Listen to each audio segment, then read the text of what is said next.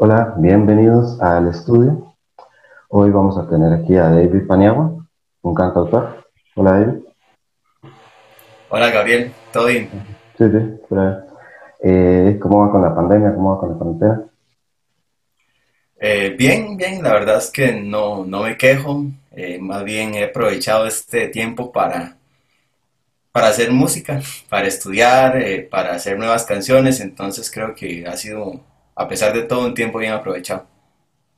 Ah, bueno, bueno eh, entonces eh, David es un cantautor costarricense, es de Santa Bárbara Heredia, ¿verdad? Sí. De, aquí, nacido aquí. Bueno, no. Eh, yo, mis primeros años los viví en Tacacorí de Alajuela. Ok, de Alajuela. Hasta los, sí, hasta los ocho años. Entonces, sí, la mayoría de mi vida lo he vivido aquí en Santa Bárbara. Ah, ¿Y cómo empezó la música? ¿Cómo fueron sus inicios? ¿Qué, lo, qué me inspiró a estudiar música?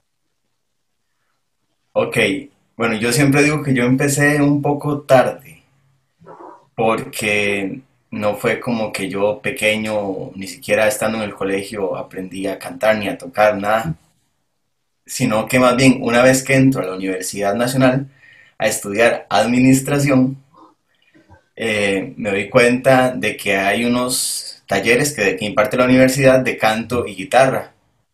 Entonces, eh, se me ocurre, como dice uno, se, se, me metió el agua y me matriculé en los talleres de canto y de guitarra. Ah, ¿Qué cosas? Entonces ahí aprendí, perdón. ¿Qué cosas, no? Hasta la U. Sí, sí, hasta la U. Entonces, bueno, ahí aprendí mis primeros acordes, eh, mis primeras nociones de canto. Y bueno, el que impartía el taller de guitarra es el director de la rondalla de la Universidad Nacional. Entonces, él, a los participantes del taller nos sugirió que si queríamos podíamos entrar a la rondalla. Entonces, creo que yo fui el único que, que sí acepté y, y entonces entré a la rondalla. Em, la rondalla, bueno, eh, canta o más bien interpreta mucho repertorio latinoamericano. Entonces, mi, mi, digamos que mi bagaje principal o mis primeras, mis primeros acercamientos a la música fueron entonces con música latinoamericana. Entonces, por eso es que hasta la fecha me sigue marcando mucho. Y bueno, para terminar la historia, Después entré a la Escuela Municipal de Música de Santa Bárbara a estudiar canto lírico y a estudiar guitarra clásica. Y eh, ya cuando iba por la licenciatura de administración, yo dije, mira, pero a mí lo que me gusta es la música, no, no tanto administración. Entonces, ahí entre un periodo difícil de, de decisión, ya me di la oportunidad de estudiar educación musical. Y bueno, estudio educación musical desde hace cinco años y ya más bien este es mi último semestre y ya me voy a graduar. Bueno. O sea, fue un proceso un poco largo. Sí, sí, inesperado también. También, sí, sorprendente. Y ¿cuáles fueron, digamos, quiénes fueron los artistas o los modelos de artista que usted más, más lo ha inspirado a, a, ser músico o más han inspirado su música? Bueno, inicialmente podría decir que el mismo director de, director de la rondalla, Hugo Castillo, él me inspiró muchísimo, es un músico increíble. Em, pero también a partir de esta experiencia en la rondalla conocí eh, a Silvio Rodríguez, porque nosotros interpretábamos una canción de Silvio Rodríguez em, que se llama como esperando abril. Entonces, a partir de eso, eh, conocí a Silvio Rodríguez, empecé a escucharlo un montón y ya empecé a escuchar eh, mucho trova, eh, como Alejandro Filio, después escuché, bueno, obviamente de acá también empecé a escuchar más música de Malpaís, empecé también a escuchar Pedro Aznar, Pedro Guerra, Jorge Drexler, entonces creo que esos son como los, los, más, los que más me, han influenciado. Ah, bueno, Nano Stern también, entre otros, pero esos son los que yo creo que más me, los que más han calado en mí. Sí, están buenos, además son estilos diferentes, porque, bueno, o sea, Silvio Rodríguez y Drexler son dos cosas completamente contrarias. Sí, claro, son, son muy diferentes. Eh, con la palabra yo siento que los dos, a pesar de que la poesía de Silvio Rodríguez es muy diferente a, a la de Drexler, que yo también siento que sus letras son muy, muy poéticas y muy, incluso a veces llegan a, a ser muy eruditas o, o, o incluso muy científicas. Eh, pero siento que, que, los dos tienen eso en común, que hacen un muy buen uso de la palabra. Ya musicalmente sí son completamente aparte los dos. Los dos, los dos reparten muy bien su mensaje. Sí, también. Bueno, y metiéndonos un poco más tal vez en lo que es la actualidad nacional, sí quería tocar este tema que es el de, lo de los recortes a la cultura. Todos los recortes que se están haciendo en el Ministerio de Cultura. Y sí, sí digamos, como, como artista y como, eh, como educador en música, digamos, ¿cómo, ¿cómo, se verían afectados? ¿Cómo se ve este afectado? Bueno, eh, primero me gustaría decir, sin sonar conspiranoico, yo siento que todo esto obedece a, a muchos sectores eh, económicos poderosos y políticos, obviamente, que lo que quieren es que la gente tenga cada vez menos criterio, que cada vez pensemos menos. La cultura y la música en especial se hizo para eso, para pensar, para cuestionar. De hecho, la música que yo hago trata de hacer eso, de cuestionar. Entonces, yo creo que todo esto obedece a eso, a que se está tratando de debilitar el pensamiento de la gente para, para dominarnos, básicamente. Y, no hay que ser conspiranoico para eso, es, algo completamente palpable. Eh, ya en cuanto a afectaciones directas, tal vez a, corto y mediano plazo, bueno, las, el, el, ambiente cultural y el ambiente musical de Costa Rica yo siento que es bastante débil comparado con otros países. Acá no hay tantos lugares para tocar, los que hay tal vez más grandes, como llámese los teatros, tienen un montón de trabas increíbles para poder usarlos. Eh, y cada vez hay menos lugares eh, públicos o llámese bares o restaurantes con música en vivo. Han cerrado muchos, el sótano se vio en peligro hace poco. Eh, por ahí está Mundo Loco peleando. Y sé que se han cerrado algunos, el, el teatro Giratablas. Entonces, yo creo, bueno, eh, esto, la, la, la, en lo económico, la situación actual afecta mucho a estos lugares que, que son privados, más bien. Eh, si hay menos presupuesto para cultura, también van a haber menos lugares y menos exposición para los artistas. Oh. En este momento hay muchos artistas también sufriendo por la pandemia y estos recortes van a afectar directamente cualquier ayuda que se les pudo haber brindado. Eh, bueno, si, si, hay menos exposición, la gente va a escuchar menos, va a ver menos también los, los, espectáculos de arte visual. Y si la gente no escucha y si la gente no ve el arte de Costa Rica, entonces no les va, es imposible que les guste. Usted, a usted le puede gustar algo que nunca ha escuchado, que nunca ve o a lo que no está expuesto. Entonces, con esa reducción a la exposición de la, de la cultura en general o del arte costarricense, obviamente va a haber menos consumo de, del arte por parte de, de, las personas y entonces todo es como una bola de nieve. Entonces vamos a tener menos ingresos, eh, va, vamos a poder hacer menos, entonces lo, va a contribuir a, a, a debilitar más el, el, aparato artístico y cultural de Costa Rica. Y en educación, bueno, la, lo que hace es que eh, nos lleva a los educadores, en este caso musicales, a tener que pelear más. En el sentido de que, bueno, como le decía, va a haber menos exposición cultural, entonces los niños probablemente estén menos expuestos al arte y a la cultura de Costa Rica y va a, caer, va a recaer en, en, nosotros los educadores la responsabilidad de enseñarles a, a, a los estudiantes a, a apreciar el arte costarricense, apreciar la música costarricense. Entonces creo que, que por ahí iría más o menos. Es que claro, con todos estos recortes, de los niños que los niños si pensaban, o bueno, más que todos los adolescentes, si pensaban estudiar algo con música, y esto, esto también es cierto que les puede generar menos ganas o les puede, les puede bajar cualquier, cualquier ambición de, de ser músicos porque al fin y al cabo no hay apoyo. O por ejemplo, si hablamos de, de lo que serían los CINEM o las escuelas municipales de música. Habiendo menos presupuesto, menos presupuesto, perdón, van a haber menos becas, menos oportunidades para que los niños y niñas estudien música. Entonces, al final de cuentas, todo, como le decía, es una bola de nieve. Todo va a contribuir a que empeore el, el, panorama artístico y cultural de Costa Rica. Sí, sí, es algo, es algo complicado, la verdad. Bueno, volviendo un poco más al tema de, de la carrera musical, hace poco sacamos un, un, sol, un single, El Pez. Ajá. Ajá. ¿Podría contarnos cómo fue el, el, proceso creativo de la canción? Muy bonita.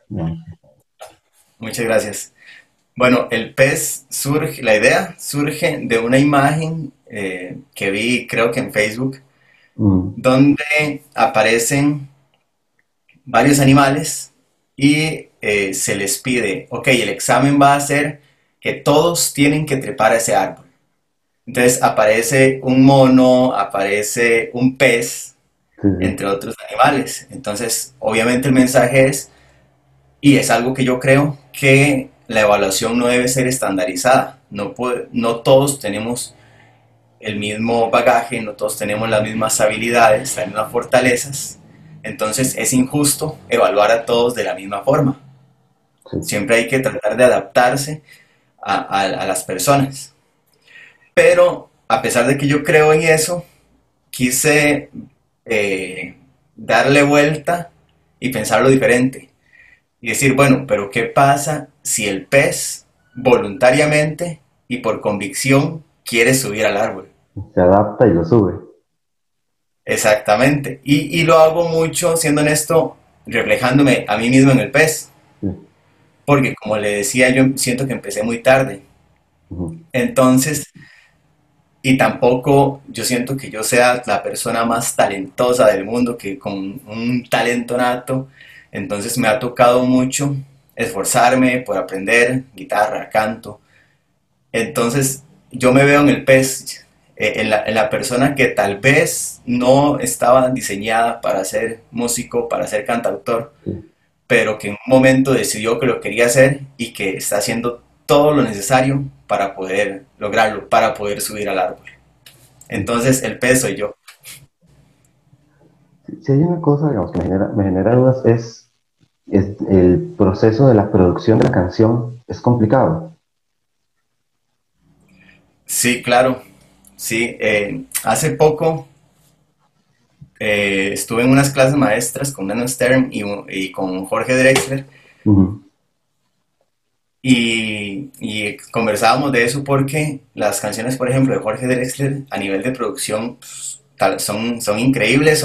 O, tal, no, es, no, es, necesariamente que tengan un montón de cosas, pero están muy bien pensadas. muy bien Entonces ellos hablan de eso, de la importancia ok, ya se hizo todo el trabajo, ya sea, llámese de inspiración o todo el trabajo eh, mental de, componer, de escribir, pero entonces falta eh, como la imagen, la, carátula, la presentación de, de, lo que hacemos, porque al final de cuentas esa producción es lo que va a romper la barrera entre lo que nosotros pensamos e hicimos y el público.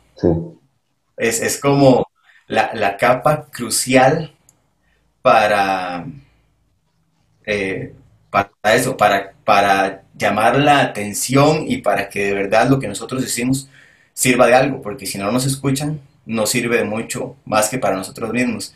De hecho, eh, bueno, quiero volver un momento a los artistas que me, que me influyeron, porque se me olvidó uno fundamental y no, no, me puedo permitir olvidarlo, que es Miguel Solari. Miguel Solari en estos últimos años, él eh, es, eh, he sido parte de lo que él ha llamado taller de canciones. Él me ha ayudado a trabajar mis canciones. Eh, he aprendido muchísimo y él dice que es, es como como las capas de una cebolla. Todo, la letra, la armonía, todo está dentro, pero al final la capa de la producción es la que, como le digo, va a permitir que, nuestro, que nuestra música se escuche. En este caso, bueno, también va a obedecer mucho a, a la estética que uno busque como artista o a lo que uno quiera, cómo quiere uno presentarse.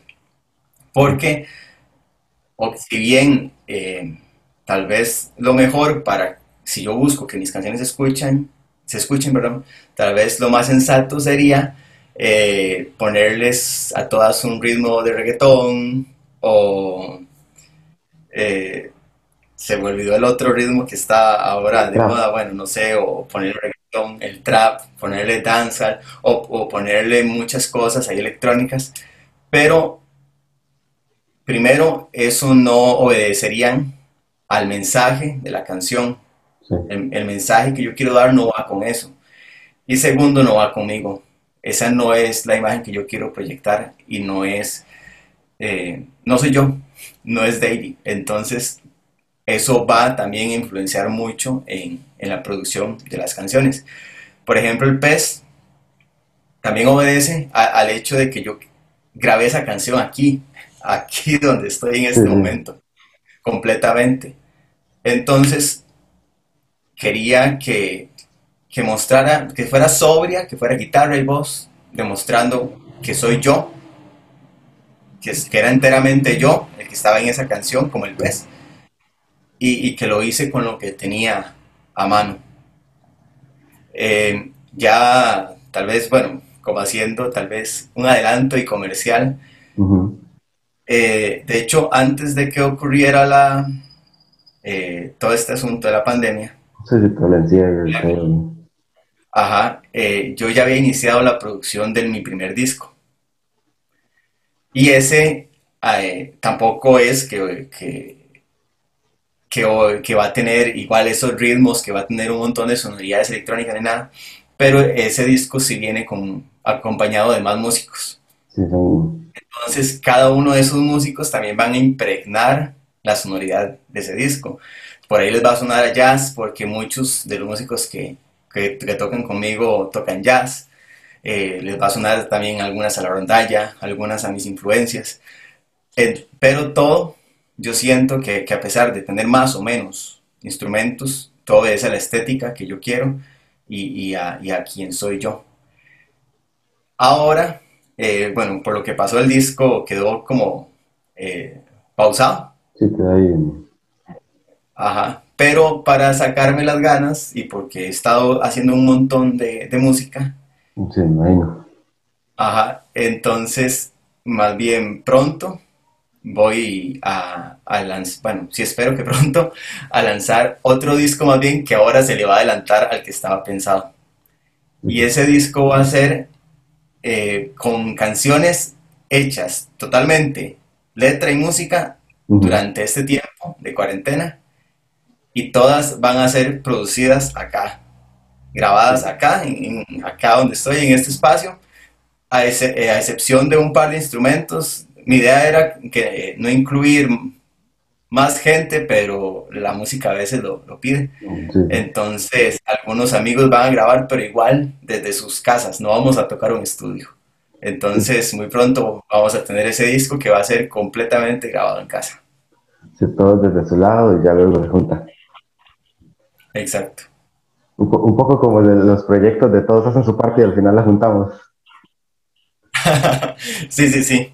Pero, pero digamos que, en este caso voy a tratar de que todo, todo esté bien definido, que todos estemos eh, en la misma página. Eh, bueno, de hecho yo hago, yo hago los arreglos siempre. Eh, solo en algunas canciones sí doy libertad sobre todo al bajo y a la percusión.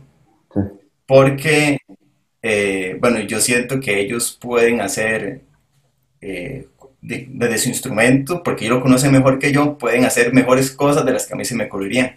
Por ahí le, le escribo alguna línea al bajo o algún, alguna frase ahí rítmica a, la percusión, pero, pero sí, los dejo mucho ser, ya si son flautas y así sí las escribo yo, Pero entonces, pensando en esto, yo creo que, que sí, que, al final no va a ser tanto un collage, sino que todos vamos a estar eh, yendo hacia la misma parte. Como todos con libertad creativa en una dirección. Exactamente. Está bueno, está bueno. Pues vamos a esperar que salga el álbum. Sí, pronto. Ah. Y bueno, volviendo un poco al tema personal, digamos. ¿Es difícil vivir de la música? Sí, sí, a ver, yo no, no creo y, no quiero dar a entender que es imposible. O que eh, siendo músico, que el que estudie música se va a morir de hambre, como dicen muchos, porque no, o sea, tampoco. De hecho, los músicos somos muy versátiles, ¿sí? Y podemos desde tocar en eventos hasta grabar conciertos, eh, dar clases, entonces, y, y ya por nuestro oficio somos muy creativos, entonces siempre salimos adelante y, siempre tenemos bastantes opciones. Em, pero yo creo que sí en Costa Rica es un, es un poco difícil, por, por lo que hablamos antes. Eh, acá no se aprecia tanto al artista nacional, no se defiende tanto la música nacional. Eh, las radios nos destruyen completamente, nos, nos ignoran. Aquí la música nacional no existe en las radios. Entonces acá tal vez sí, sí es un poco más complejo, pero no es imposible. Sí, claro, al fin y al cabo la radio... Deberíamos cambiar. Sí. Sí, sí la radio es lo que se escucha. Y lo que se termina escuchando, se escucha música internacional, música nacional en la radio, al final porque percance, los ajenos, un poco más. Al final, sin menospreciarlos, lo que yo creo que, pasa es que es música que obedece a los estándares eh, que se buscan internacionalmente. Y, y, al menos en este caso, el estándar internacional no tiene por qué ser bueno. O sea, no, no, no tiene por qué ser representar que la música tenga que, tenga que ser así porque usualmente la música que se escucha en las radios no tiene un mensaje crítico, ni siquiera un buen mensaje, más bien es mensajes, son mensajes contraproducentes. Yo como educador musical lo he visto. Eh, el daño que hacen ciertas canciones en los niños, en la forma en que ellos piensan. Entonces, a pesar de que esta sea la receta internacional para el triunfo, para el éxito, yo no quiero un éxito que vaya a perjudicar a las personas, menos a los niños. Entonces, yo creo que hay que cambiar esa mentalidad. Hay que otorgarle a otro tipo de música, a la buena música, al buen mensaje, hay que otorgarle el lugar que se merece para que ese más bien se convierta en el nuevo estándar que, busquen, que busquemos como músicos. Sí, sí, que se vuelva como el estándar comercial. El, mensaje positivo, un mensaje que, refuerce temas más como autoestima, más como pensamiento crítico, todo eso. Exacto, exacto. Pero volvemos a lo mismo, sin ser conspiranoicos, a, las compañías no les, no les sirve que la gente piense. Por eso es que la música que, que invita a pensar y a cuestionar es la que menos suena. Porque no quiere que cuestionemos. Sí, sí. Una, duda que me quedó, bueno, ya que, ya que usted nos había contado que, que decidió estudiar música ya más, ya bastante después, ya, de hecho ya avanzada la carrera de administración, es cómo reaccionar, cómo reaccionó su entorno ante, ante esa decisión.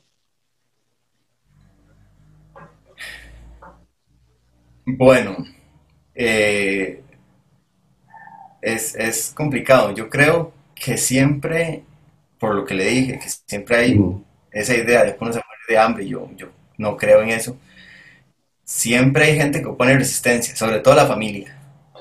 Los amigos usualmente lo van a apoyar a uno. Yo tuve mucha, mucho apoyo de mis amigos, principalmente los músicos. Eh, mi familia se puso un poco más de resistencia, tampoco, o sea, como que me dijeran, no, no, puedo, no puede hacer eso, pero sí era como, ah, música, y, pero ¿por qué no sigue con administración? O sea, como ese tipo de insinuaciones de, eh, ¿Por qué? O sea, ¿por, qué no hace algo que valga la pena para ellos? Em, Sí, yo creo que, que por ese lado sí, sí tuve un poquillo de resistencia de mi familia, pero al final de cuentas, eh, todo bien. Al final lo aceptaron y, y ahora más bien eh, usted los verá ahí escuchando las, por ejemplo, el pez, Sí, eh, compartiéndosela, eh, yen- yendo las pocas veces que he podido tocar, sobre todo últimamente. sí. Eh, entonces sí, ahora me apoyan bastante. Qué dicha, o sea, pero al principio sí opusieron resistencia porque suele pasar, de hecho. Yo he escuchado que, digamos, que sí, que cuando, los- cuando dicen voy a estudiar música, eh, la familia suele decir así como, no hay otra cosa. Y sí, lo, lo bueno es, eh, es eso, digamos, que al final apoyen, que al final terminen apoyando, que, que, que no por, por no elegir otra cosa, eh, nada más lo dejen ahí botado, sino que sí, sí sigan adelante. Entonces, eso es bueno. Sí, sí, hay muchos que sí encuentran mucha más resistencia y, y que prácticamente tienen que abandonar sus familias, pero sí, yo siento que en, la- en muchos casos al final se termina aceptando. Todo es cultural. Yo siento que es, es parte de lo que tenemos que cambiar. Tenemos que cambiar esa idea de que, de que la música, de que el arte no es un trabajo, de que el, el artista se va a morir de hambre, eh, cambiar la idea de que el, el arte nacional no es bueno cuando hay artistas nacionales buenísimos en todas las ramas. Eh, todo eso hay que cambiarlo. Pero entonces los artistas tenemos que ayudar a cambiar eso y también los docentes tenemos que ayudar a cambiar eso. sí. ¿Algún mensaje que quisiera dejar así como para las personas? Bueno, eh, básicamente, como veníamos hablando, que apoyen eh, eh, el arte nacional, que nos apoyen en estos momentos en que nos sentimos desamparados y atacados por, por las decisiones del gobierno este- o de la Asamblea Legislativa en este caso, Sí, que si nos manifestamos no es porque somos vagos, es porque estamos defendiendo nuestros derechos y porque creemos en la importancia del arte como, como forma de crear pensamiento crítico. sí, Y también, eh, enlazado con esto, que, que sean más críticos con lo que escuchan y con lo que ven. Bien, eh, siempre cuestionen, lo, lo que estoy escuchando me hace bien, qué me aporta, me, me invita a pensar. Y si no es así, entonces que busquen. Las opciones hay por montones, hay artistas increíbles eh, que crean música que, que de verdad nos invita a pensar y que nos ayuda a crecer. Entonces, busquemos, busquemos esa, ese arte y busquemos esa música, la música que nos ayuda a crecer. Muchas gracias. Con mucho gusto, Gabriel.